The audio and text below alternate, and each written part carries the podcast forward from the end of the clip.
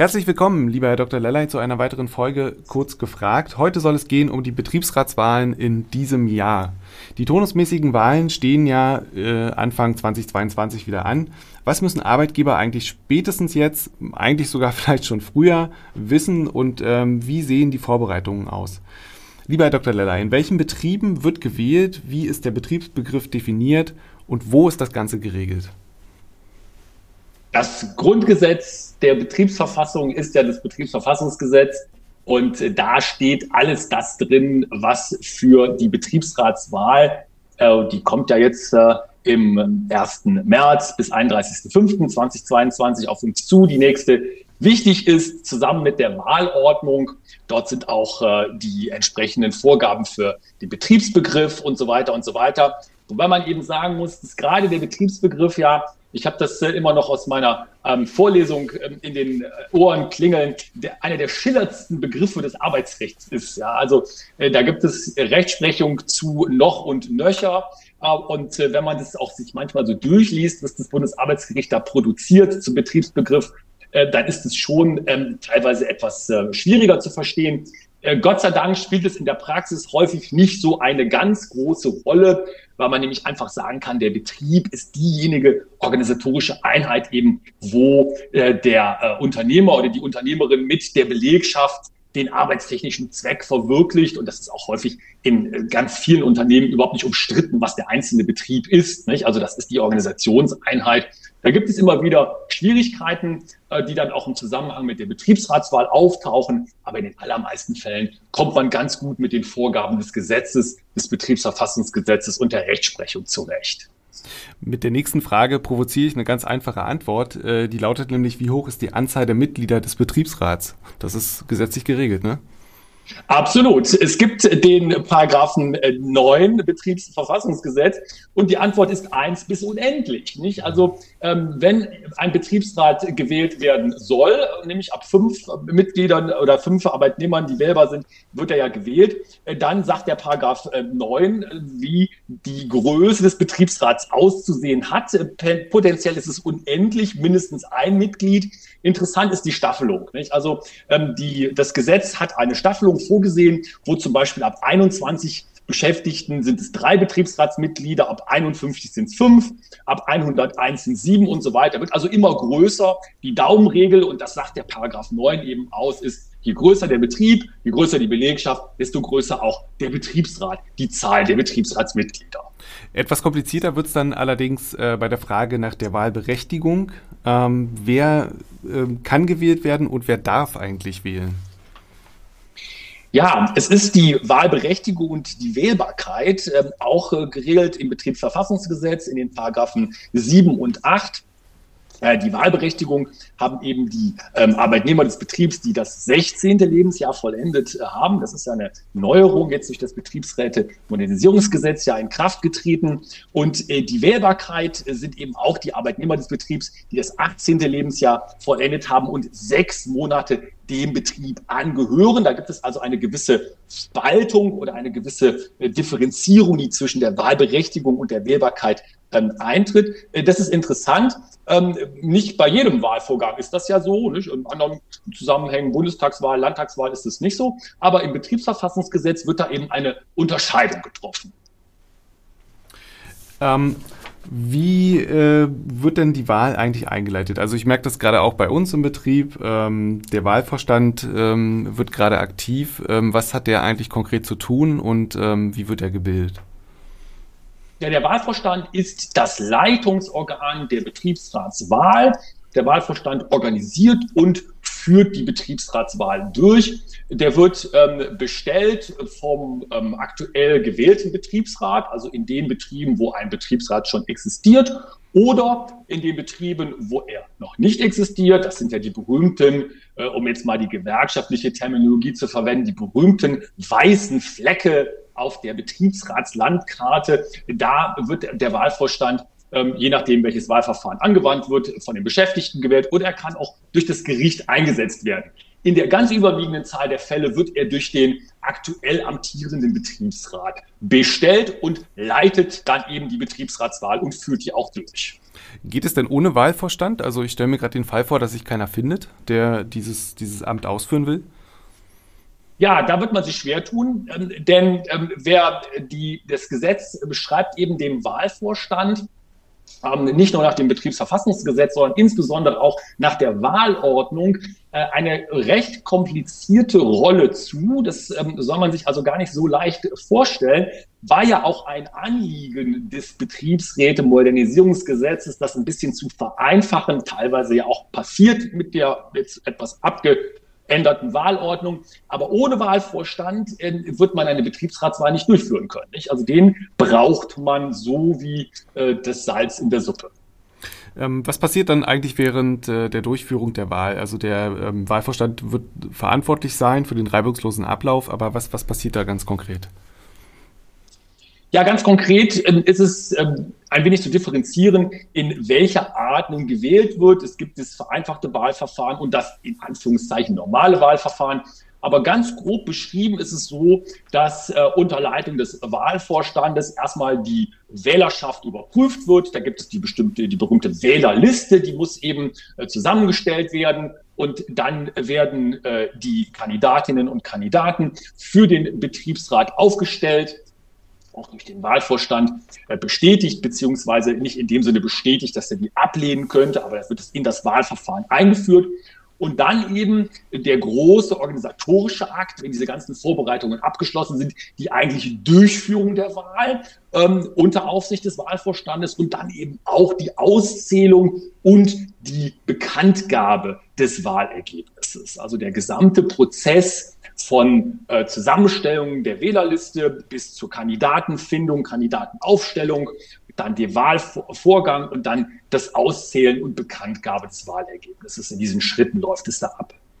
Kommen wir zu einer jetzt äh, sehr wichtigen Frage. Ist denn nun endlich die digitale Wahl möglich? Ja, äh, im Koalitionsvertrag unserer neuen Bundesregierung, der Ampelregierung, ähm, ist ja von einem Pilotprojekt digitale Betriebsratswahl die Rede. Äh, das kann sich nur auf die jetzt kommende Betriebsratswahl beziehen, äh, jetzt dieses Jahr 2022, denn das ist die einzige Betriebsratswahl, wo die jetzt ähm, amtierende Regierung im Amt sein wird.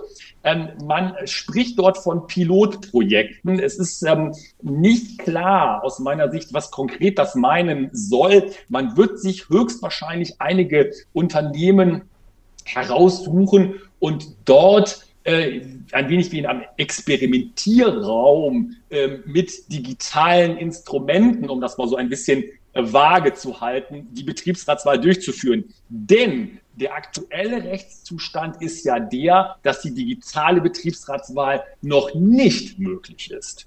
Äh, zum Leidwesen vieler äh, und Gott sei Dank auch zum Leidwesen offensichtlich unserer neuen Bundesregierung, die ja dieses Pilotprojekt deswegen initiieren wird. Wen wir die ganze Zeit außen vor gelassen haben und über wen wir noch gar nicht gesprochen haben, das ist der Arbeitgeber. Welche Rolle spielt er eigentlich in dieser Zeit, die wir gerade so ein bisschen skizziert haben? Arbeitgeber, und das ist auch manchmal ein wenig ähm, schwierig mit dem Selbstverständnis von Arbeitgebern während der Betriebsratswahl. Arbeitgeber sind ja nicht nur Zaungäste der Betriebsratswahl. Ähm, die ähm, haben äh, keine aktive Rolle, selbstverständlich, denn die Belegschaft wählt ja die äh, Betriebsratsmitglieder und sogar die leitenden Angestellten, also die Gruppe der Beschäftigten, die an sich den Arbeitgeberinnen besonders nahe steht, die sind ja ausgeschlossen von der Betriebsratswahl.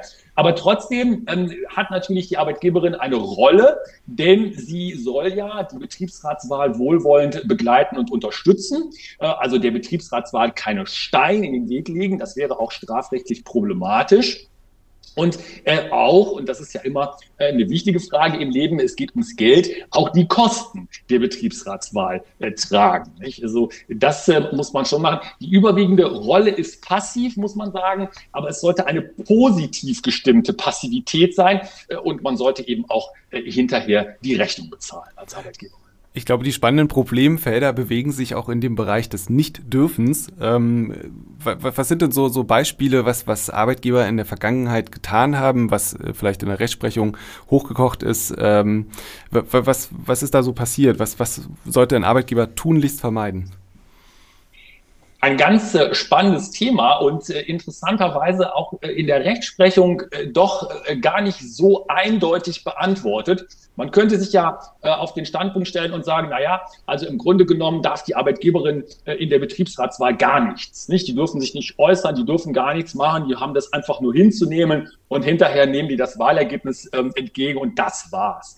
Interessanterweise ist da die Rechtsprechung, ähm, zumindestens wenn wir in den Bereich der Meinungsäußerungen gehen, doch relativ großzügig. Es hat vor einiger Zeit zum Beispiel einen Fall gegeben, wo ich mich selber gewundert habe äh, über die BAG-Entscheidung. Ich hätte erwartet, dass es anders entschieden wird, wo sich ein leitender Angestellter, ich glaube sogar der Personalleiter, in einer äh, Versammlung, nicht die Betriebsversammlung, aber doch eine Versammlung im Unternehmen ähm, hingestellt hat und ganz aggressiv, kann man fast sagen, ganz aggressiv eine Kandidatin der Betriebsratswahl, also einer Kandidatin, tatsächlich eine Frau angegriffen hat. Nicht? Und es so darstellte, dass also wenn die gewählt wird, dann ist es also für uns eine Katastrophe.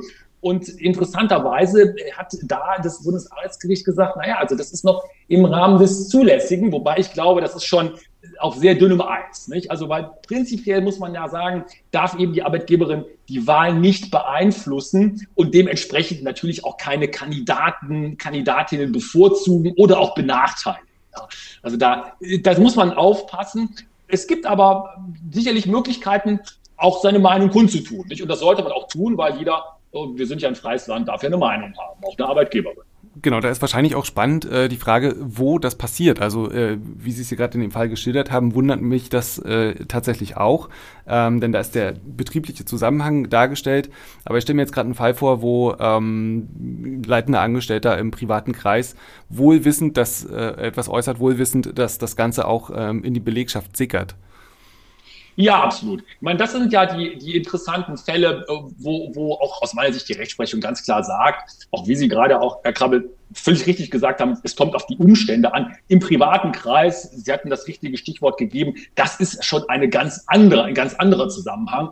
Und äh, Gott sei Dank ist ja bei uns in Deutschland die Meinungsfreiheit ein, ein hohes Gut. Und da kann ich mich natürlich auch als ähm, leitender Angestellter, als Personalleiterin äh, äußern, äh, negativ äußern gegen äh, Kandidatinnen und Kandidaten, auch wenn das im Betrieb bekannt wird. Das ist Meinungsfreiheit. Ich denke, und das gehört aber ja auch zum guten Ton, was man vermeiden sollte, das sind einfach Beleidigungen oder Herabsetzungen. Aber Kritik und auch scharfe Kritik, insbesondere wenn die sachlich begründet ist, äh, die ist zulässig und die, die muss auch zulässig sein. Auch im Interesse übrigens der Betriebsverfassung. Wir hatten ja schon drüber gesprochen, der Arbeitgeber äh, zahlt die oder trägt die Kosten ähm, für, für die Wahl. Was passiert jetzt aber, beziehungsweise ist das überhaupt denkbar, wenn unverhältnismäßige Kosten auflaufen? Ja, es gibt ja äh, Unternehmen, die, die sagen, äh, die Kosten der Betriebsratswahl sind fast immer unverhältnismäßig. Nicht? Äh, Soweit darf man natürlich nicht gehen und das ist auch Unsinn. Äh, die, die Kosten der Betriebsratswahl, die, die sind ja nicht, nicht so hoch, muss man ja auch sagen. Nicht? Also ähm, das sind ja vor allen Dingen äh, die Kosten, die anfallen durch die Freistellung der Wahlvorstandsmitglieder, äh, die natürlich für ihre Arbeit im Wahlvorstand von der ähm, von der arbeitsvertraglichen Tätigkeit unter Fortzahlung des Entgelts freigestellt werden. Und dann gibt es äh, vielleicht noch mal Kosten für Raum zur Verfügung stellen und vielleicht ein bisschen Büro- und Logistikmittel. So viel ist das nicht. Ähm, also man kann sich aus meiner Sicht ganz schwer nur vorstellen, dass das mal unverhältnismäßig wird. Vor allen Dingen, weil es ja in den ganz überwiegenden Zahl der Unternehmen in Deutschland schon bekannt ist, was es kostet. Man weiß es einfach von der vorherigen Wahl. Ähm, und äh, da sind es ja nicht auf einmal exponentiell höhere Kosten, sondern das bleibt ja häufig auf dem gleichen Level, ändert sich sicherlich ab und zu mal nach oben oder unten, aber nicht in einer Weise, die unvorhergesehen wäre. Kosten verursachen ja auch immer Schulungen, die notwendig sind. Ähm, welche Ansprüche bestehen da einerseits äh, seitens der Betriebsratsmitglieder, aber eben auch des Wahlvorstands? Ja, für Betriebsratsmitglieder gibt es ja im Betriebsverfassungsgesetz einen ähm, eigenen Schulungsanspruch. Äh, der bezieht sich aber vor allen Dingen auf die Betriebsratsarbeit und äh, die Betriebsratsarbeit ist ja äh, in erster Linie nicht die, ähm, die Vorbereitung äh, der Wahl das ist ja, ist ja ein anderer, es ist eine andere Baustelle. Der, der Wahlvorstand, äh, der hat äh, den Schulungsanspruch dahingehend, dass er in die Lage versetzt werden muss, die ähm, Betriebsratswahl ordnungsgemäß äh, durchzuführen. Ähm, also das juristische, betriebsverfassungsrechtliche Wissen äh, zu haben, um das zu gewährleisten. Übrigens auch im Interesse der Arbeitgeberin, die an einer ordnungsgemäßen Wahl Interesse hat, dass die dann auch nicht hinterher zum Beispiel wegen Formfehlern anfechtbar wird und möglicherweise auf Kosten der Arbeitgeberin wiederholt werden müsste. Ähm, das sind die Ansprüche. Interessanterweise ist es auch so, dass die Rechtsprechung meiner, meines meines Wissens nach relativ großzügig ist. Also auch Betriebsräte oder Wahlvorstandsmitglieder, die Erfahrung haben in ihrem ähm, Trade äh, sozusagen als ähm, Wahlvorstandsmitglieder, die haben auch Schulungsansprüche. Ja? Also ähm, Arbeitgeberin kann ganz schwer nur sagen, hör mal, du hast doch schon in der letzten Betriebsratswahl als Wahlvorstand mitgemischt, dich muss ich nicht mehr schulen. Da ist die Rechtsprechung relativ äh, großzügig und sagt, also die, die können dann auch nochmal einen Schulungsanspruch haben. Ja? Wie sieht es ähm, mit der Wahlfreiheit der Materialien oder der, des ähm, Seminars aus, was dann besucht werden soll, darf, kann? Also wie weit, inwieweit kann der Arbeitgeber da äh, ein Wörtchen mitsprechen? Abgesehen davon, dass er natürlich sagen kann, das ist unverhältnismäßig teuer oder wir müssen jetzt nicht fünf Tage nach Sylt fahren. Richtig. Also da sind die, ähm, da sind die äh, Leitplanken sehr ähnlich äh, zu den äh, Schulungen, die auch Betriebsräte äh, ja gesetzlich, gesetzlich denen zusteht. das ist der Grundsatz der Kostenschonung ist, ist anzuwenden. Nicht? Also diese ähm, Wahlvorstandsschulungen, die werden häufig in-house durchgeführt. Ja? Und das ist aus meiner Sicht auch der beste Weg, das zu tun. Das ist auch der kostengünstigste Weg. Und ich glaube, man wird auch als Wahlvorstand Schwierigkeiten haben, wenn solche Schulungen schon mal in-house durchgeführt wurden, die äh, in ähm, jetzt andere Höhen zu treiben. Also Sie sagten gerade dieses berühmte Beispiel mit auf Sylt. Nicht? Also da muss man eben ganz klar als Unternehmen auch darauf achten, dass der Grundsatz der Kostenschonung angewandt wird. Das kann man aus meiner Sicht durch Inhouse-Schulungen sehr, sehr gut abbilden. Vielleicht können Sie noch mal ganz kurz ähm, zum besonderen Kündigungsschutz vor, während und äh, nach der Betriebsratstätigkeit äh, etwas sagen, die für mich spannend oder die, die Frage, die wir hier diskutieren wollen, ist dann aber, gilt das Ganze auch für den Wahlvorstand? Ja, also ähm, der, der Wahlvorstand ist ja ähm, und da kommt ja der berühmte Dualismus des Kündigungsschutzes für ähm, Betriebsratsmitglieder beziehungsweise Organe der Betriebsverfassung wieder zum Tragen. Der Wahlvorstand ist ja, die Mitglieder des Wahlvorstands sind ja zum großen Teil den Betriebsratsmitgliedern im Kündigungsschutz gleichgestellt. Das ist also ja dieser berühmte zweistufige Kündigungsschutz, Paragraph 15 Kündigungsschutzgesetz plus Paragraph 103 Betriebsverfassungs äh? Das heißt also, die, die Kündigung, die ist für einen Wahlvorstand, aktiven Wahlvorstand, nur ähm, mit äh, außerordentlicher Kündigung möglich, also schwerwiegendste Gründe, schwerwiegendste Vertragsverletzungen plus gerichtlicher ähm, Ersetzung der, ähm, der ähm, Zustimmung zu einer Kündigung. Nicht? Ähm, also das ist eine, ein sehr starker Schutz, ähnlich wie bei den Betriebsräten. Und ähm, für den Wahlvorstand wirkt der auch nach, nämlich sechs Monate. Ähm, ähm, der äh, oder beziehungsweise nach Bekanntheit des Wahlergebnisses, wobei es ja beim Betriebsratsmitglied sogar ein Jahr ist. Nicht? Also da ist ein sehr starker Gleichlauf des Schutzes der Wahlvorstandsmitglieder mit den Mitgliedern des Betriebsrates, was den Kündigungsschutz anbelangt. Eine letzte Frage. Gibt es gesetzliche Änderungen im neuen Jahr? Also wir hatten ganz kurz schon über die Digitalisierung gesprochen, aber gibt es was Konkretes, was äh, jetzt schon beachtet werden muss? Ja, was sich sicherlich in, in vielen ähm, Betrieben und jetzt in der kommenden Betriebsratswahl ähm, ausgewirkt, auswirken wird, ist eine ganz wesentliche ähm, Änderung, eine Änderung, die ja äh, eingetreten ist mit dem Betriebsräte-Modernisierungsgesetz, die Wahlberechtigung 16. Lebensjahr ist es jetzt ähm, in Satz, Paragraph 7 Satz 1 BTVG geregelt. Und ähm, das ist ähm, etwas, wo man sich wirklich nochmal vertieft mit befassen sollte, jetzt gerade auch als Personaler, Personalerin mit dem Betriebsratswahl vor der Brust, die Änderungen, die in der Wahlordnung eingetreten sind uh, und die sich daraus ähm, ergeben, äh, wie also das Betriebsräte-Modernisierungsgesetz das Wahlrecht oder den Wahlvorgang ein wenig anders gestaltet hat. Nicht ganz viel, aber ein wenig. Da sollte man auf jeden Fall nochmal hineinschauen. Vielen lieben Dank, Herr Dr. Lellay, und wir hören uns beim nächsten Mal. Tschüss, bis dahin. Vielen Dank. Bis dahin.